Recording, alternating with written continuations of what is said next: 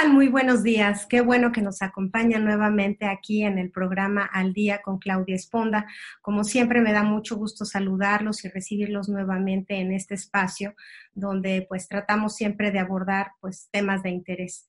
Hoy eh, estamos viviendo ya varias semanas con esta situación del coronavirus 19. el mundo entero está pues viviendo situaciones diferentes y una de las cuestiones que se viven hoy en día aquí desde los Estados Unidos, pues son algunos cambios que pues seguramente ya han escuchado ustedes hablar de la cuestión migratoria, que bueno, venía tratándose de una manera diferente hace unos meses, hoy por esta situación, pues también ha sufrido cambios pues radicales y cambios que se están presentando aún más durante esta semana, que pues de lo que vamos a hablar precisamente el día de hoy. Me da mucho gusto que me acompaña el día de hoy el licenciado Alfonso Otero, quien es abogado. Te doy los buenos días. ¿Cómo estás, Alfonso? Buenos días, Claudia. ¿Cómo estás?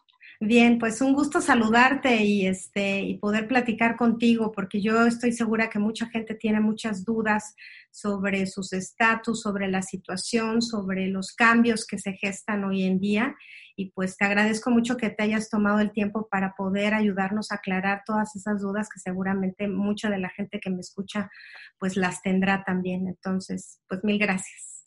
De nada, un placer. Bueno, voy a presentar brevemente el currículum de Alfonso Otero, del licenciado Alfonso Otero, para la gente eh, que no lo ha escuchado, que no sabe de él y que pueda saber por qué en esta ocasión me acompaña. Él es egresado de la Facultad de Derecho de la Universidad Autónoma de México, cuenta con una maestría en Derecho en Estudios Jurídicos Americanos y doctorado en Jurisprudencia por la Facultad de St. Mary's en San Antonio. Es abogado consultor del Consulado General de México en San Antonio. Participó como experto en Derecho Mexicano y de Migración para el, para el Defensor Público Federal del Distrito Oeste de Texas. Es parte de Texas Bar Association y cuenta con varios reconocimientos. Ha sido, ha sido nombrado el mejor abogado de San Antonio en seis ocasiones desde el 2008 y desde el 2016 eh, tiene establecido ya su bufet jurídico aquí en la ciudad de San Antonio. Entonces, pues una larga experiencia eh, que seguramente habrás visto de todo, ¿no es así, Alfonso? Sí, esto es lo que uno no quiere ver. Yo imagino que sí, digo, la oportunidad que tuve con conocerte ya habíamos platicado que pues algunos casos, cada caso entiendo yo que es diferente, pero vamos a tratar de abordar hoy lo que son casos generales, sobre todo la situación que se está viviendo hoy en los Estados Unidos. Y yo creo que es importante que la gente que, que está afectada directamente o no, es importante tener esta información a la mano, porque pues muchos tenemos familiares o muchos este, esperamos visitas o pensábamos salir o entrar y yo creo que es bueno saber qué es lo que debemos hacer y cómo, cómo debe estar la situación hoy en día. Desde luego sí. Bueno, yo quisiera empezar eh, platicando un poquito desde que nos cuentes para aquellas personas que no están muy informadas, desde cuándo se cerraron las fronteras y quiénes estaban permitidos entrar o no al país. Y, este, y aún al día de hoy, ¿qué es lo que se está permitido hacer tanto como residente como turista en los Estados Unidos? Pues mira, las fronteras se cerraron hace más o menos como dos semanas, dos semanas y media este, la cuestión de la, de la eh, de cerrar las fronteras realmente solamente eh, se, dirige a personas con viajes de placer. Eh, los viajes esenciales que le llaman de alguna forma no se han este, prohibido, no está cerrado. Es decir, cualquier persona que sea residente permanente o sea una persona que sea americana obviamente puede entrar y salir del país. a los viajes eh, de turismo, obviamente, pues están cancelados. Los vuelos internacionales este, no están entrando a Estados Unidos y la, obviamente todo lo demás que tiene que ver con el comercio internacional está, está, está pasando, ¿no? Lo que están realmente haciendo es que fue una este, clausura de la frontera en cuestiones más de placer y cuestiones que no son como ellos le llaman, esenciales, ¿no? Y ellos definen su qué es esencial dependiendo en las personas que, que solicitan esa clasificación. Entonces, eh, normalmente las, todas las cuestiones de comercio siguen igual, las cuestiones de entre residentes y ciudadanos que pasan las fronteras siguen siendo las mismas y las cuestiones solamente que se han restringido son las cuestiones de, del turismo por placer y cuestiones que no tienen nada que ver con este pues con lo que le llaman esenciales, ¿no? Eh, es decir, placer y cuestiones de que no se pueden hacer a través de la tecnología ahora. Eso es lo que, sucede. Déjame preguntarte, porque pues muchos mexicanos vivimos aquí en San Antonio y a lo largo de toda la frontera también. Este, si alguien está esperando visitas de sus familiares por cuestiones también de salud o nada más de visitas, ¿esos no van a poder entrar?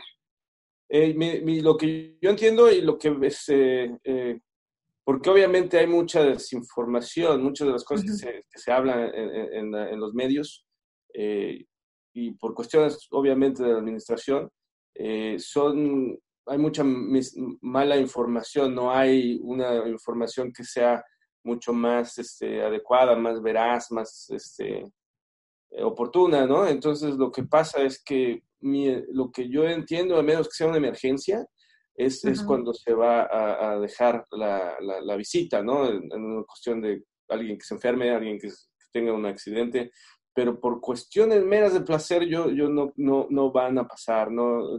hay ya lotreros, yo creo que todo el mundo los hemos visto en, este, en los medios que dice que la frontera está cerrada. Entonces, inclusive eh, los aviones no están entrando, ¿no? Este, los viajes, la oficina que está aquí está cerquita del aeropuerto. Yo paso todos los días ah, por el aeropuerto y ahí eh, no hay aviones.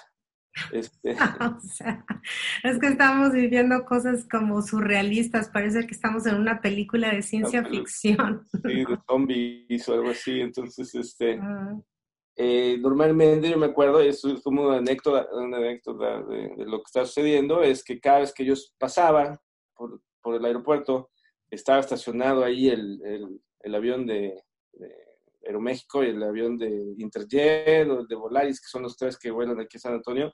Desde hace dos, tres semanas, cuando se anunció el cierre de las fronteras, este, ya no están. Entonces, no hay, no hay vuelos, no hay forma de entrar más que por eh, pues a pie o por carretera. Y si no eres ciudadano americano o si no eres residente, no vas a, no te van a dejar pasar. Es, sencillo eso.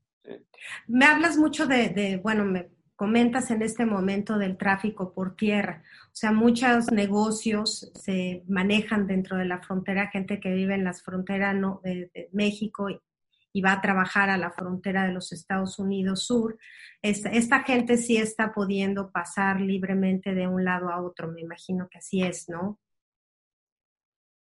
Eh, son excepciones, por ejemplo, una de las excepciones que, que, se ha dado ahora es, este, obviamente, los, los trabajadores de, de, la agricultura, ¿no? Los trabajadores que están con una visa que es la de H1B, que son las personas que son ah, de ocupaciones este, generales, ¿no? Como puede ser los, los que, las personas que están en las cosechas, las personas que están levantando cosecha, personas que están trabajando en las empacadoras de, de carne, cuestiones temporales. Es personas con ese tipo de visas sí, sí están pasando, obviamente por, por la designación que se les ha dado como, como esenciales, ¿no?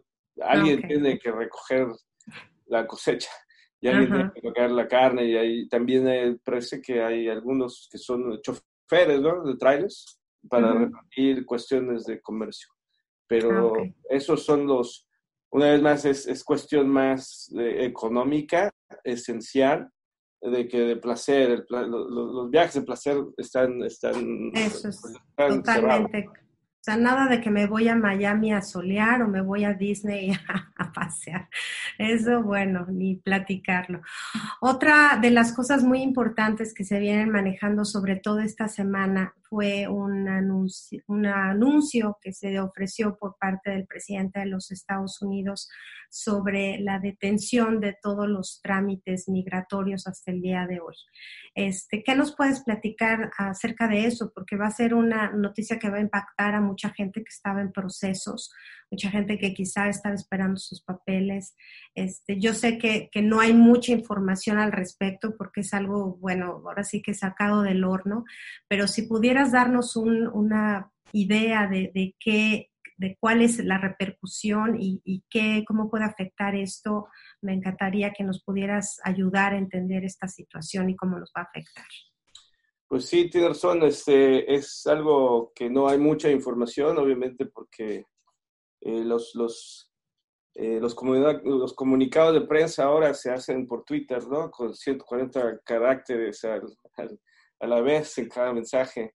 Entonces, este, lo que existe es que los trámites y la cuestión migratoria, eh, lo que es el USCIS, que es el, Departamento de Migración y Ciudadanía de, Estados Unidos, que es la agencia gubernamental que se encarga de los trámites migratorios, eh, pues ya tiene tiempo de no estar trabajando, ¿no? Desde que se implementaron las medidas de, este, del distanciamiento social y se implementaron las medidas de eh, pues de, cerrar oficinas y evitar eh, aglomeraciones de más de 10 personas, eh, los procesos y los centros que hacen todo este tipo de, trámites se cerraron. Las, inclusive, obviamente, me imagino, sabemos todos que muchas veces en estos trámites migratorios tenemos que ir a, a, las entrevistas. Las entrevistas se cerraron desde el momento en que se aplicó eso los centros de apoyo en donde se toman las huellas digitales y las fotografías de los biométricos también están cerrados desde entonces. Eh, los consulados y las embajadas, lo mismo.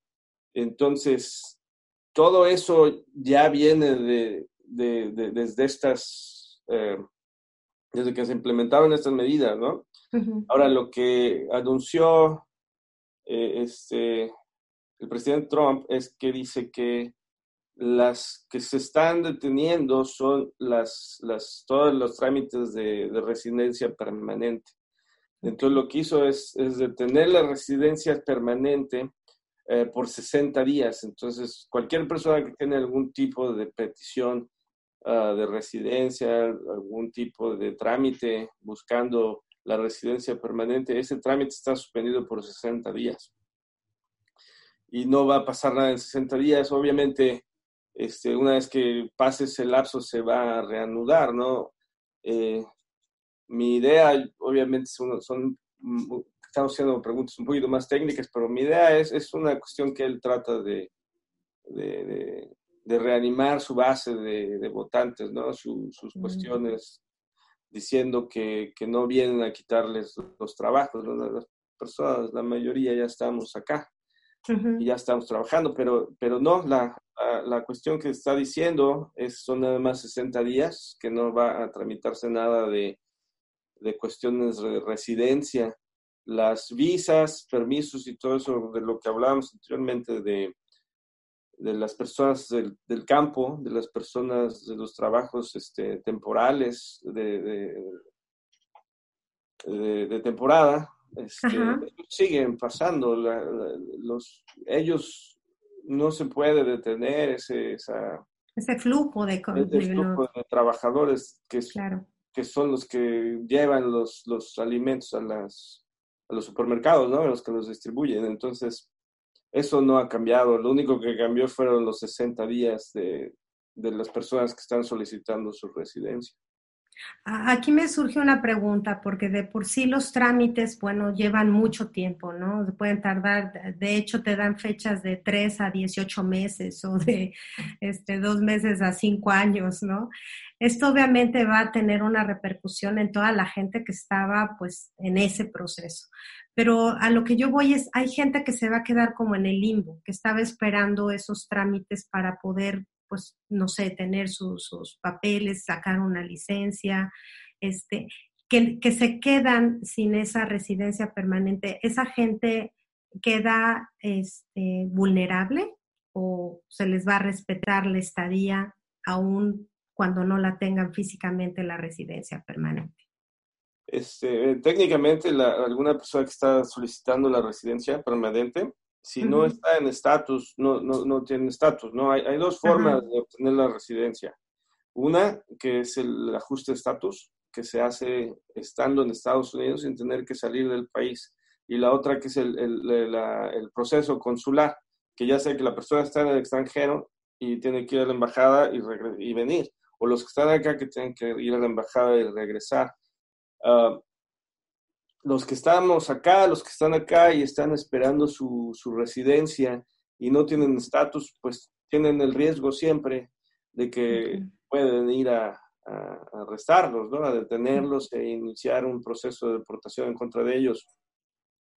Normalmente no sucede a menos que, que pues alguien cometa algún error y se ha arrestado por alguna cosa que aquí ya sabemos que es, es, muy fácil.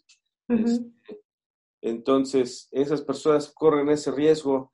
Ahora, la, la, lo que no es claro realmente es, es, es, qué es lo que está deteniendo, ¿no? Si solamente está deteniendo la, el proceso de la adjudicación de la residencia permanente o si está deteniendo eh, todo lo que conlleva una petición de ese tipo, ¿no? Porque si alguien ya que solicitó la residencia permanente y al mismo tiempo solicitó eh, su permiso de, trabajo, sucede es que a esa persona le llega el permiso de trabajo y con eso puede sacar un seguro social, con eso puede sacar una licencia y obviamente eh, nunca eh, ha sido conveniente para esa persona salir del país, siempre va a estar aquí y pues ya, ya con esos trámites pues eh, se aminora un poco el, el, el, este, el impacto que esa, esos 60 días pudiesen tener en, en el trámite, pero no, no, no, yo no veo eso como algo que afecte de una manera muy, muy profunda a, los trámites. Son 60 días, la gente está esperando años o ha estado esperando un año de los trámites que ahora ya se están tardando. Entonces, 60 días más, eh, para mí es... es, es, tiene, tiene otra man tiene otra intención más que... Es una cuestión distractora, una cuestión más de propagandista que, que, que, que, tenga un impacto legal. Obviamente, en esos 60 días, alguien que esté pendiente puede tener alguna emergencia que, en, en, su país de origen, ¿no? Que, tuviera que salir. Y entonces ahí sí va, habría, habría un, un, problema para esas personas. sí. Pero es la misma situación que estaban antes, de todas maneras. Sí, de todos modos hay que, hay, que esperar, ¿verdad? Ahora, mencionas un poquito la, la, cuestión de que se cerraron las oficinas, este, obviamente ha habido una parálisis en todo el sistema migratorio, pero ¿qué pasa, por ejemplo, con, con las gentes que, que estaban en proceso de deportación o, también se detienen esos procesos de deportación, está la gente en un lugar y estará esperando a que haya salidas o, qué, sabes al respecto. Este, no, mira, las, las, desde esa vez cuando comenzó las medidas de, distanciamiento social, este, las, los procesos de deportación dependen de una corte, ¿no? Y es una corte administrativa que es el Departamento de Justicia. Entonces, esas cortes, lo que sucedió cuando comenzó el distanciamiento, social, cerraron.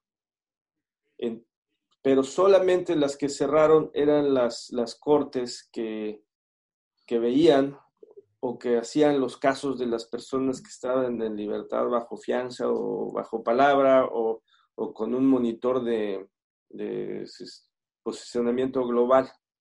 Esas personas que están fuera esas cortes se, suspendieron hasta que regresemos todos a lo normal, si alguna vez lo logramos.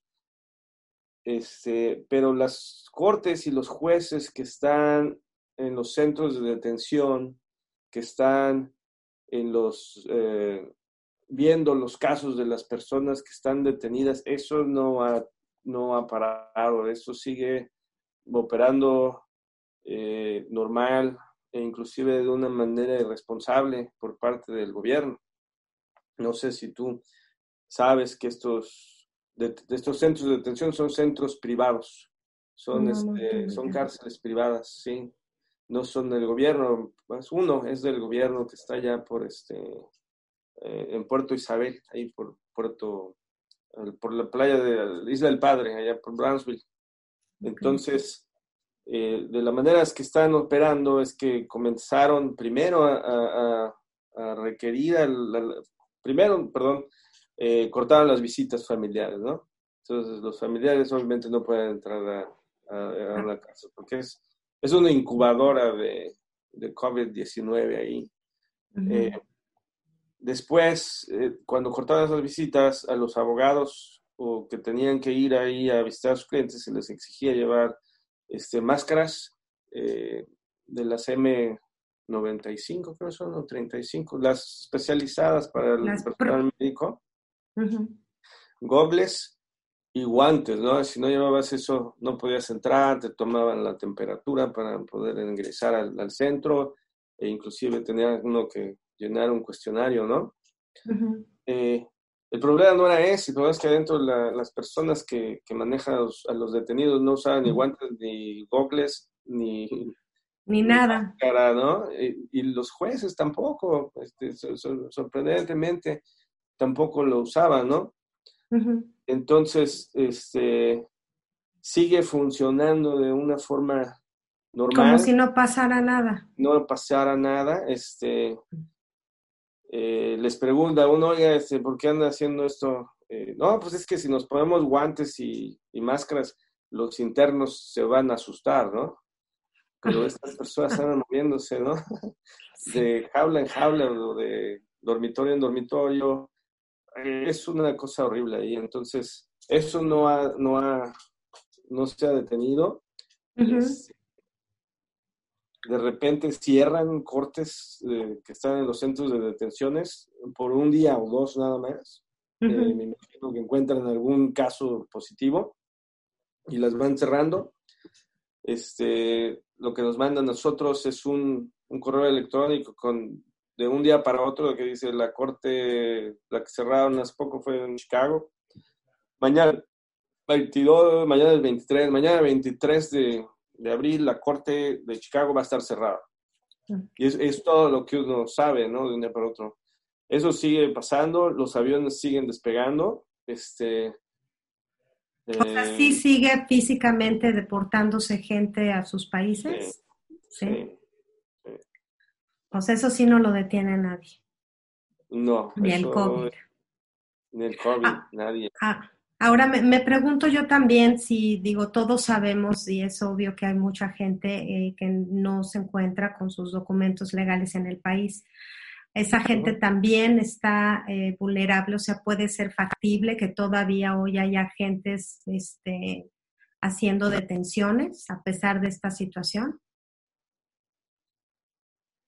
Sí, las, las, las, este, las operaciones de detención y de deportación no han, no han cesado, siguen siguen igual. este, ellos no, no, no, han descansado, yo no he visto ningún, no ha declinado la actividad. Obviamente las detenciones se han este, disminuido eh, porque la gente ya no está viajando, no, La gente ya no está trabajando, la gente no está saliendo de sus casas, ¿no? la mayoría de las personas que, que, que están eh, sin estatus en Estados Unidos, pues trabajan en el servicio de la industria, ¿no? La industria del servicio, perdón, ¿no? En los restaurantes, en las cocinas y todo eso cerrado. Entonces, el movimiento de esas personas se ha minimizado, ¿no? Mucho, sí. Este, mm, la construcción, que también son cuestiones que la gente trabaja, eh, pues también se ha, se ha, detenido, ¿no? Porque no, no son no son personas que trabajen, digamos, en un proyecto grande, ¿no? Haciendo un mall o haciendo, son personas que trabajan de casa en casa, ¿no? De casitas así, y, más grandes, pero al final de cuentas como entre personas privadas, ¿no? Claro. Y mientras las personas que estamos en este, ahora sí, en este barco, pues se van a buscar eh, no, no gastar, ¿no? no, no, y, pues los proyectos que tenga cada quien en su casa, pues yo creo que la mayoría se han suspendido hasta ver qué sucede. Y me imagino yo, por eso es que no, las detenciones no han subido. Bueno, yo quisiera hacer un paréntesis aquí en, en, esta para continuar pues con muchas preguntas que tienen que ver con el COVID-19, pero antes quisiera preguntarte eh, algo que se me hace fundamental. ¿Qué debe hacerse en caso de alguna persona sea detenida este, por agentes de migración? Mira, son, son dos cosas, este, depende. Eh, normalmente los agentes de migración lo que hacen es ir a las casas de las personas. ¿Ok? Entonces, tiene que estar uno muy consciente cuando si alguien en la mañana, llegan a las 7 de la mañana, ¿no? tempranito, ¿no? Son tempraneros. Este, entonces, si llega alguien y, les toca la puerta, y dice que es una persona de ICE y viene a buscar a alguien, este, pues nada más no les abran. Es, este, pídanles que, que si tienen una orden de arresto y si dicen que sí, eh, pídanles que se las muestren, que la pasen por debajo de la puerta, eh, porque las órdenes de arresto administrativas las hacen los mismos agentes que van por uno, no, no son emitidas por un juez, no son emitidas ah, por nadie que es una persona independiente, sino que ellos mismos las hacen y muchas veces las hacen después de que detienen a las personas, ¿no? Entonces, el primer punto. El segundo punto es que aunque tengan una, una, una orden de arresto administrativa, esas personas no pueden entrar a las casas. Tienen que estar afuera. Entonces, viendo que es una, si no es una orden que dice magistrado, juez de distrito, una cosa así, ¿sabes qué? Pues no te puedo abrir, muchas gracias, que tengas buen día, ¿no? Ah, obviamente con mucho respeto. Claro. No, de ningún tipo de provocaciones que ellos pudiesen tomar o usar como algún tipo de una circunstancia eh, que, exigente, ¿no? Entonces, eso es lo, lo, que se hace ahí. Normalmente eh, en, en, las calles lo que la gente está deteniendo no son los agentes de ICE, ¿no? Ya si es una persona de ICE que los que te detiene es porque ya sabe quién eres y dónde estás. Eh, pero lo que sucede mucho es que los detiene la policía local, ¿no? El, departamento del alguacil o el departamento de la policía, un, patrullero. Y lo primero que hacen es, es, van, obviamente, si no se habla el idioma, no se habla inglés, por, empiezan a hablar español. Siguiente paso, pues, licencia, pues no, no tengo, ¿no? Entonces, en, en esos casos lo que hay que hacer es que ser obviamente muy respetuoso. El primero, eh, consejo, pues antes de salir de su casa, revisen su coche, que les sirvan todas las luces, ¿no? Que les sirvan todos, todo lo que tiene que servir, tener mucho cuidado manejando y si en, un momento dado son detenidos por algún policía, pues este, eh, no enseñar el pasaporte, obviamente, porque es ya decirles dónde, de dónde es uno, no enseñar la matrícula, eh, contrario de lo que muchas personas e inclusive las autoridades dicen, y les van a preguntar que, porque, que si tienen licencia, o decir que no tienen, ¿no? Ok, entonces, ¿cómo te llamas? Darle el nombre, eso es normal, está bien, darle el nombre, fecha de nacimiento, y hasta ahí, ¿no? Entonces, después de eso van a venir y van a decir, oiga, este, ¿y, a dónde va? Si sabes qué, pues prefiero no discutir este, mi día contigo muchas gracias, ya me puedo ir, ¿no? Entonces, y si empiezan de dónde eres, si eres documentado, si sabes que no, prefiero no discutir nada con eso contigo, es, ya puedo irme, estoy libre de, irme. Y entonces, en un momento dado, ellos pudiesen decir, sabes que, este, pues ya sé que no eres, ¿no? Porque no me estás diciendo, pero hasta ese momento no ha hecho ningún tipo que sea, ninguna acción. Ningún delito, ¿no? Nada. Ajá. Y si el, y si el, agente policial o el, agente del alguacil los detiene en ese momento, el que lo está haciendo eh, en contra de la ley es él. Ah, Porque en ese momento lo único que sabe es probablemente que no hablas inglés, que no tiene licencia. Ok, hay mucha gente que es americana que no tiene y también hay mucha gente que es americana que no habla inglés. Y la otra probablemente el aspecto físico, ¿no? Entonces, eh, si, si el, el policía o el, el, alguacil decide llevarse los detenidos, eh, después uno puede eh, maniobrar eh, legalmente en un proceso ya sea migratorio o judicial, porque la detención desde su inicio fue ilegal, ¿no? Y entonces ya hay algo con lo que se puede pelear. Ya. Pues nada más que le exiges, en ese caso le exiges tu multa porque no tienes la luz o porque la placa venía cayéndose, te, te vas a tu casa. Bueno, de preferencia no te vayas a tu casa.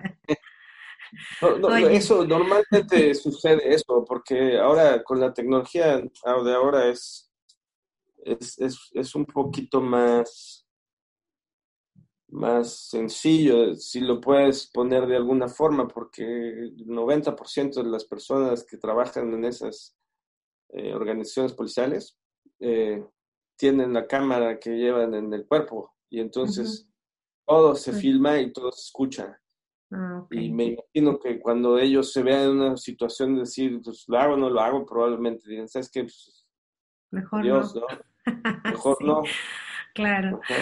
Ahora, regresando, perdón, regresando nuevamente al tema del COVID, este, Alfonso, me encantaría preguntarte, ah, hay muchos jóvenes que están en este proceso de DACA, ¿no? Que viven este ¿A ellos les va a afectar de alguna manera esta suspensión de trámites o, si estaban en un inter, este, van a poder seguir trabajando, van a poder seguir, no sé, teniendo una vida normal? Sí, mira, el DACA, el problema con el, con el, DACA es que eh, se argumentó ese, si, si, este, si el presidente Trump tenía la, la autoridad para rescindir el programa.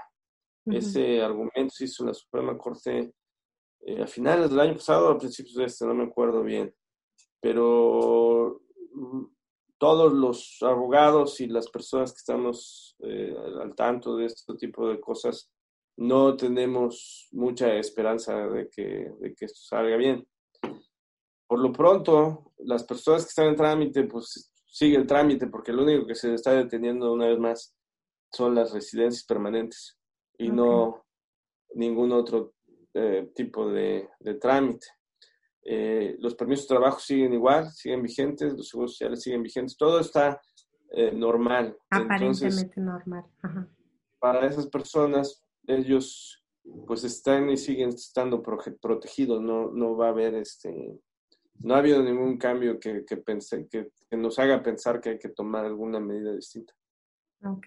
Ahora se han estado otorgando este, bonificaciones, digamos, por llamarlo de alguna manera. Estos jóvenes que, que, que, son de DACA, ellos van a poder recibir este COVID Relief Check que se está otorgando por parte del gobierno a todas las personas que llegan a sus casas.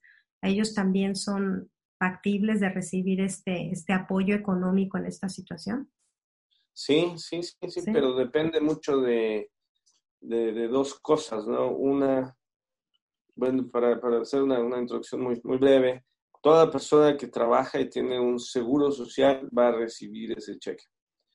Eh, la única eh, excepción es si esas personas han sido este, reclamadas como dependientes por un ah, padre o una persona que no tiene seguro social, pero tiene el número de, identificación fiscal, ¿no? Que es el lighting number que le llaman acá. Entonces, esas personas, aunque tengan el seguro social de Sandaca, ellas no van a recibir nada.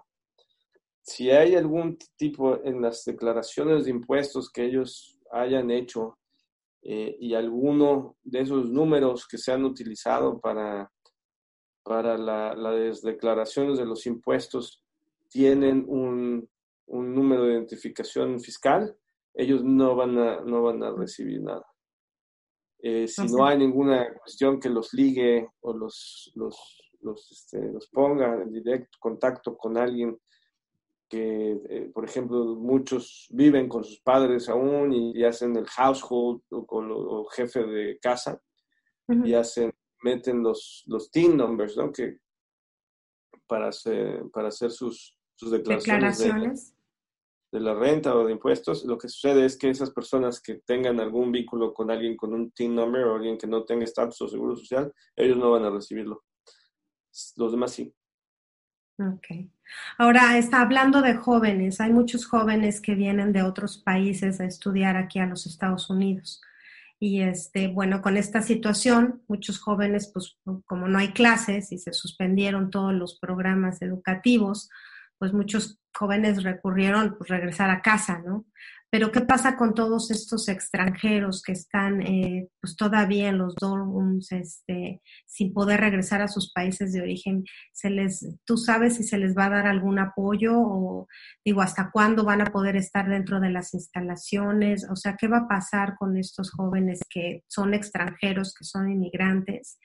y que no tienes pues más que el estatus de estar como estudiante, o sea, no pueden trabajar, no pueden no pueden regresar a sus países, sus papás probablemente no pueden venir a estar con ellos. ¿Qué, qué, puede haber o qué, qué, va a pasar con ellos? Este, bien, no sé, esa es una pregunta bastante complicada porque normalmente lo que sucedió, lo que está sucediendo en las escuelas es que las clases no se terminaron, sino que se, se convirtieron en clases virtuales en línea. Entonces, la mayoría de las universidades, o creo que casi todas las universidades, con la excepción del, de la Liberty University, ¿no? que es la Universidad de Libertad, que los regresó a todos y se enfermaron bastantes, todas están haciendo sus programas en línea. Ahora, si un, en un momento dado, si un estudiante extranjero que está aquí con la visa F1 de estudiante y, este, y sigue este, inscrito en, en, los cursos de, de tiempo completo en la escuela, este, pues sigue inscrito, entonces su estatus sigue vigente y él obviamente o ella siguen tomando las clases en línea. Ahora lo de los dormitorios o, o, donde estén, eso ya va a depender de, de, cada universidad, cómo lo va manejando. Um, pero definitivamente no pueden regresar a sus casas, ¿verdad? ¿O sí? O si lo decidieran, sí podría ser. Si lo decidieran, sí, sí, sí van. Sí, no, no hay, no hay una restricción de salir, la restricción es de entrar. Entonces, a menos que sus países de orígenes no, de origen, eh, perdón, no los, no los admitieran, pero la, la restricción en Estados Unidos es de no entrar. si salen, salen y cualquiera puede salir pero y inclusive podrían seguir los estudios a través de las clases que están haciendo en, línea. Ok.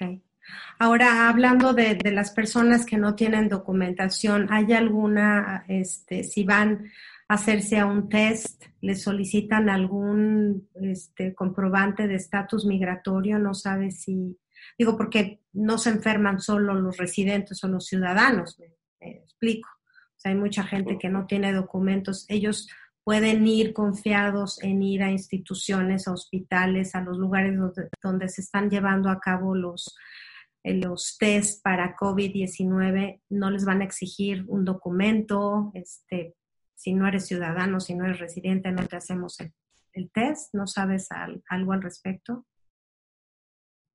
Mira, está, eso depende mucho de las políticas de cada estado, porque los, los que están administrando los, las pruebas de, del COVID-19 son, son los estados, no, no, es el gobierno federal. Eh, hay unos, unos centros de, de, no iba a decir de verificación, pero no de, de, pruebas. de, como, como coche, no pásele y vamos a checarlo. Ah, no pasa. Entonces, este, los, hay unos centros portátiles, pues, entonces no están haciendo los exámenes a todo el mundo que quiere uno. Los exámenes este, dependen en dos cosas o tres, dependiendo del estado y la ciudad también, ¿no? Porque en, aquí en San Antonio los está haciendo la ciudad de San Antonio, no los está haciendo el estado, ¿no? entonces tienen una, unas este, políticas, unos, unos paliativos que se deben de seguir, que quiere decir, por ejemplo, eh, una, que deben de tener síntomas, deben de tener por lo menos una recomendación escrita de un médico que recomienda la prueba, el examen. Y la tercera, el problema es que estos, estos pruebas, estos este, pruebas de laboratorio son escasas, no hay muchas, entonces se están restringiendo bajo ese criterio. Me imagino yo, no hay nada que haya, nadie haya dicho que pues les van a pedir algún tipo de identificación. Dudo mucho que, que, la gente tenga miedo o deba de tener miedo porque es, es son programas eh, administrados por las ciudades o por los estados, ¿no? En las ciudades grandes como San Antonio, es la ciudad de San Antonio la que está administrando los, las pruebas, ¿ok? Y lo que sucede entonces es que la prioridad ahorita de ellos no la es... Exacto, es la salud, es evitar la, la, eh, la propagación del virus, es evitar y, este, bajar la curva para poder regresar al nuevo normal. Uh -huh. y, y, no creo yo que vaya a ser eso. Inclusive las personas que, que están administrando este tipo de, de pruebas son personal médico, ¿no? Son, es, es, no es personal... Eh, de migración o de la policía. De, la o... policía, de, de, de, ninguna institución bueno, policial. Entonces, yo les recomiendo que, que si se sienten mal o si algún doctor les recomienda hacer la prueba, que no lo duden, que vayan. Uh -huh.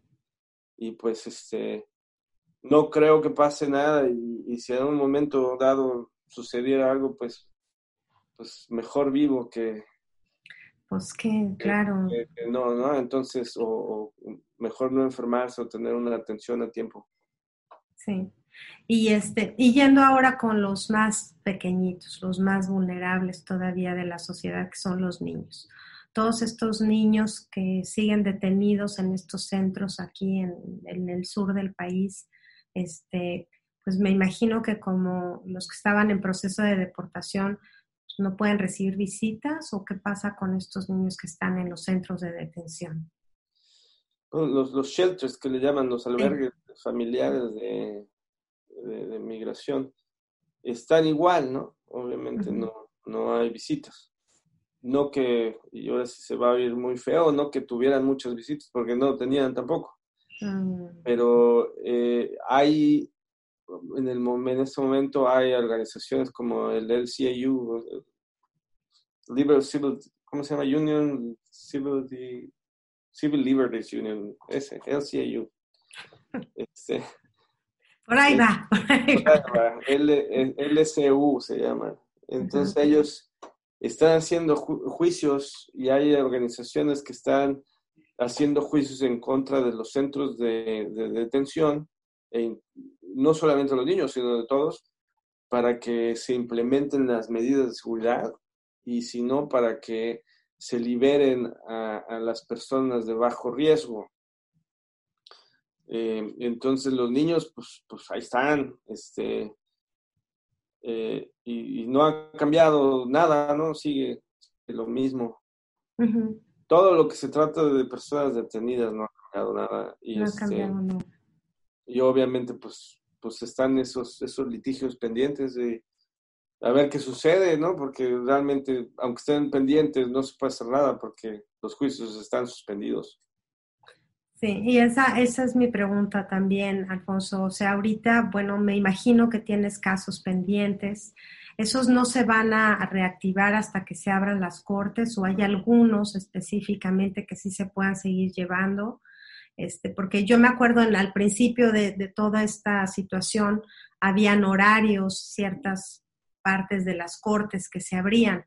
No, no sé en la cuestión migratoria si era lo mismo, si está, se siguen llevando de alguna manera el proceso, si tú estás llevando el de algún, de alguna persona continúas con ese proceso a pesar de que estén detenidos? ¿Hay, hay una manera de poder continuar en, en, contacto con las cortes o no hay ninguna? Solamente, por ejemplo, las cortes de migración, que son, uh -huh, sí. son cortes administrativas, dependen del Departamento de Justicia, esas están abiertas y siguen funcionando solamente en cuestión de los casos de las personas detenidas. Las personas que no están detenidas está completamente suspendido. Pero parece ser, y te digo que no es muy claro, porque mandan correos electrónicos como cuatro o cinco veces al día con información diferente. Entonces, este, lo que sucede es que están diciendo que las cortes se, se están cerrando, pero los, este, las fechas de término, ¿no? Las fechas límite para presentar algunos documentos siguen en pie. Entonces, se tiene que hacer algo, pero no se tiene que hacer algo. Es, no es claro si esos, esos este, términos de ley o esas fechas límites se van a, a, aplicar en cuestiones de casos donde los, las personas no están detenidas, ¿no?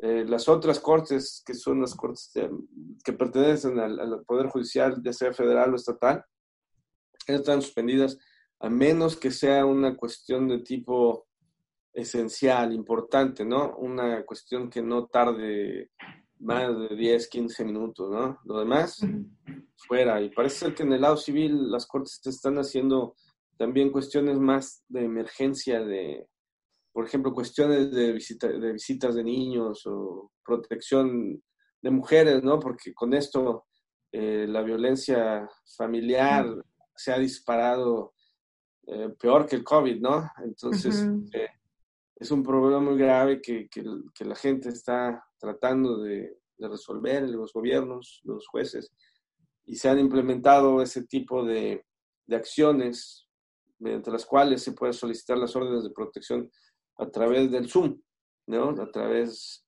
de, de videoconferencias donde eh, aparecen en todas las partes ah, y se hace la, la, la, audiencia para la protección en esos casos, ¿no? Ah, Así de lejitos, de lejitos. Sí, desde la barrera, como los ah. toros. Entonces, se, se, pone de esa forma y, y, sigue funcionando, pero solamente en cuestiones de ese tipo que son importante, ¿no? Hay urgencia. Lo demás, nada, lo demás puede esperar. ¿Cuál es tu visión, Alfonso? Tienes muchos años ya de experiencia viviendo aquí en los Estados Unidos. Este, has visto, como platicábamos este, brevemente al principio, pues muchísimos casos, has visto de todo. ¿Cuál sientes tú, cuál es tu sentir acerca de, de esta situación del COVID y si va a haber una repercusión fuerte en un futuro en cuestión migratoria. Creo que crees que esta, por ejemplo, nueva política que se está llevando a cabo esta semana viene a ser el inicio de cambios radicales en lo que concierne a política internacional de migración?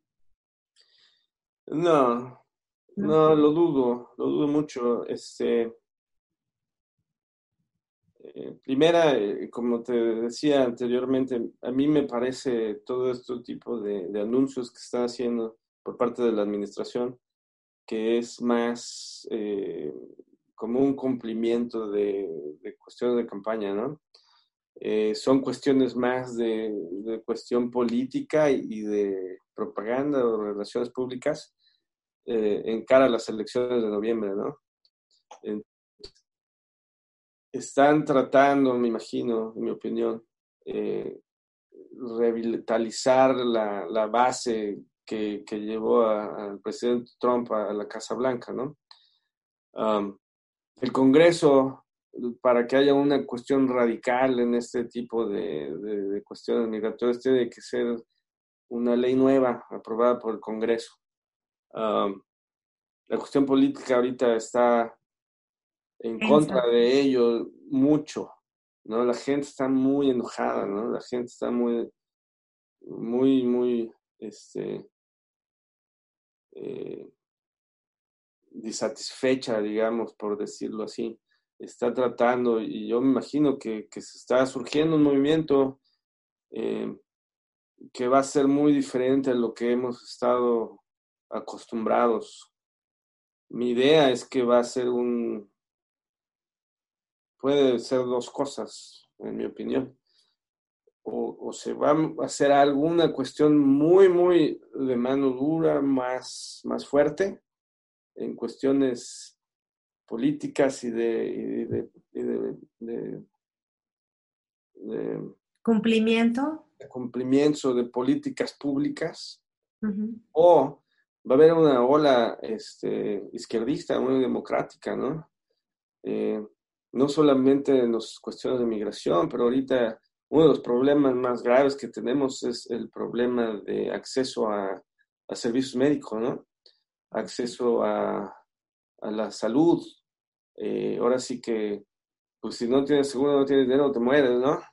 Este, la gente está desesperada, ¿no? He visto, he escuchado comentarios que llegan, en, ahora sí en, este, en, los, en los tiempos del COVID, como diría este Márquez, ¿no? Pero no, no en el anterior, ¿no? Era del cólera, ahora son de los tiempos del COVID. Entonces, oh, eh, hay gente que, que, he escuchado que dice, es que, sabes que no tengo seguro médico. Y, este, y, voy a buscar Medicaid, ¿no? O mi niño no tiene, niños chiquitos, ¿no? Y la mayoría son personas que, que trabajan en la industria del servicio, ¿no? En los restaurantes, en los bares, no sé los hoteles. Construcción, Construcción, cosas de ese tipo, ¿no? Entonces he escuchado, ¿sabes qué pasó? No, pues que es que fui y este y pues me quedé sin trabajo, ¿no? Porque todo está parado. Nos fuimos a, a esta cuestión del, seguro de desempleo y pedí el Medicaid y me dijeron que no, no calificaba porque lo que recibo de desempleo es arriba del límite del Medicaid y no me dieron Medicaid. Ah, ok, ¿y qué pasó entonces? No, pues entonces fui y traté de sacar un seguro, pero no me alcanza para el seguro. Y entonces la persona se queda en, medio, ¿no? Entonces... O tienes dinero para tener un seguro o, tienes que ser, vivir en la calle para poder aplicar para estos seguros. pero no, no puedes estar en medio. No. es la peor situación.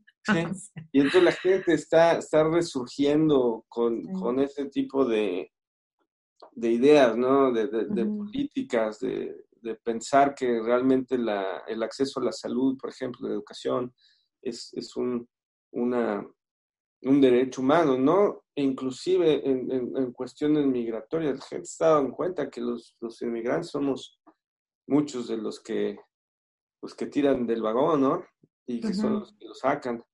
Este, y entonces yo veo que hay, se está, hay una polarización tremenda, obviamente, ¿no? Pero mi, mi, mi visión es que la polarización de, la, de los, digamos, reaccionarios, extremistas, derechistas, se está, se está reduciendo, ¿no?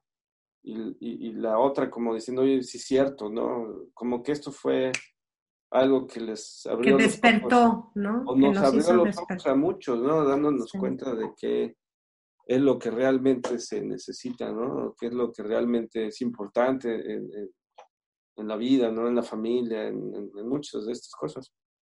Entonces, todos estamos en esa situación, todos estamos en esa etapa de, de aislamiento, ¿no? De probablemente de reflexión, porque pues ahora sí que lo que nos sobra es tiempo. y, este, vaya que sí.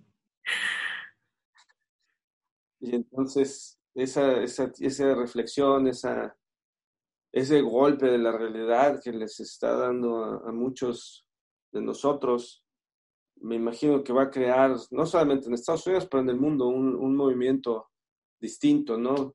Y ojalá que sea más humanista y no al revés veo que las, las posiciones más este, extremistas están perdiendo fuerza.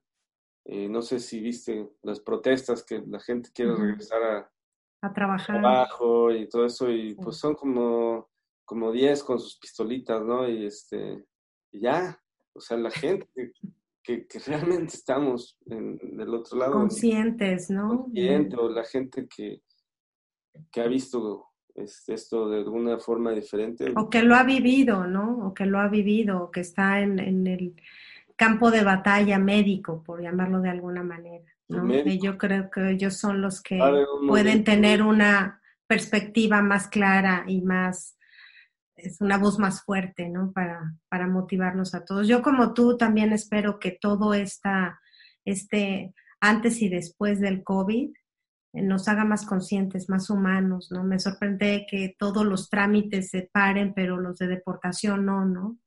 Este, me duele escuchar eso porque pues finalmente son, son seres humanos, ¿no? Y, y ahora pues con la pena de que ni siquiera pueden ver a sus familias y no hay los cuidados suficientes, ¿no? Se les trata a veces a la gente de tercera y pues todos somos gente de primera. Entonces, pues yo quisiera que, no nos fuéramos sin que nos dieras, este, pues no sé, algunas recomendaciones para la gente que, está en este país, para los mexicanos, para la gente que tiene documentos, para los que no los tienen, este, que nos, nos des esperanza como abogado también, ¿no? Y como ser humano, de que siempre trato de cerrar el, el, programa pues, con algo positivo, de que todos aprendamos. Pero ¿qué nos puedes decir tú desde tu desde tu silla, desde tu experiencia este, y como abogado, Alfonso? Bueno, pues como, como abogado, obviamente, este, hay que, pues mi único consejo que les puedo decir es que sigan las leyes, no, no, no las, no las rompan, no las violen, eh, ayuden al que puedan ayudar en un momento dado. Eh, para la audiencia, si hay algún momento que, que alguien se le solicite la ayuda de una carta, de una copia de su residencia, de su ciudadanía, de alguna de esas, que, que coopere, que coopere. Muchas de las veces, una de las cosas que yo veo aquí es, es que tienen esa renuencia a, la, cooperar porque piensan que se va a meter en problemas la ayudar a alguien, ¿no? Y, este, no, no, no pasa nada, no, no se meten en problemas, eh, no investigan a nadie, no, no es algo que, que haya, ah, tenga consecuencias este, eh, de ninguna, ¿no? A menos si, si, obviamente, si uno tiene una orden de arresto, pues no, no, no, no le des su al policía, ¿verdad? claro. pero de lo contrario, obviamente, eh, cooperar, este, es un momento importante en, el mundo, eh, un llamado a la unidad, a la solidaridad, al altruismo y que, y que nos vaya bien a todos, ¿no? Y este, obviamente seguir con esa unidad que nos caracteriza, que nos caracteriza a los, los mexicanos, no solamente a nosotros, sino a todos los latinoamericanos y a, ya la mayoría de, las personas que no son de aquí de Estados Unidos, pero hay una solidaridad enorme fuera de este país y lo hemos traído nosotros les, y la hemos aumentado. Entonces les pido, les los llamo a eso, a eso nada más. Pues te agradezco enormemente por haber este, compartido todos estos conocimientos, por guiarnos, por que la gente pueda enterarse de qué es lo que debe hacer, por ponernos al día. Y yo quisiera, si tú me permites, facilitar los teléfonos de si alguien desea este, solicitar tus servicios. Yo creo que es siempre bueno tener, dicen que hay que tener el teléfono de un médico, de un sacerdote y de un abogado, ¿no? Y en este caso, pues de un abogado de migración, que mejor. Entonces, si alguien desea comunicarse con el licenciado Alfonso Otero. Sí, sí aquí este. Dime, dime, Alfonso. Ah, ah no, no, más eh, para aclarar, también está eh, la cuestión criminal, penal, la manejamos muy bien aquí, siempre van juntas. Entonces, este, me pongo a ¿no? de, de, cualquier forma, pero aquí estamos. Bueno, espera, a mí, a mí no me veas, ¿eh? yo no, espero no solicitar tus servicios en esa área, este, pero bueno, si alguien los necesita, el licenciado Alfonso Otero se pone a su disposición al teléfono 210 587-4000. Repito, 210-587-4000 aquí en San Antonio, Texas, en los Estados Unidos. Y pues muchísimas gracias, Alfonso.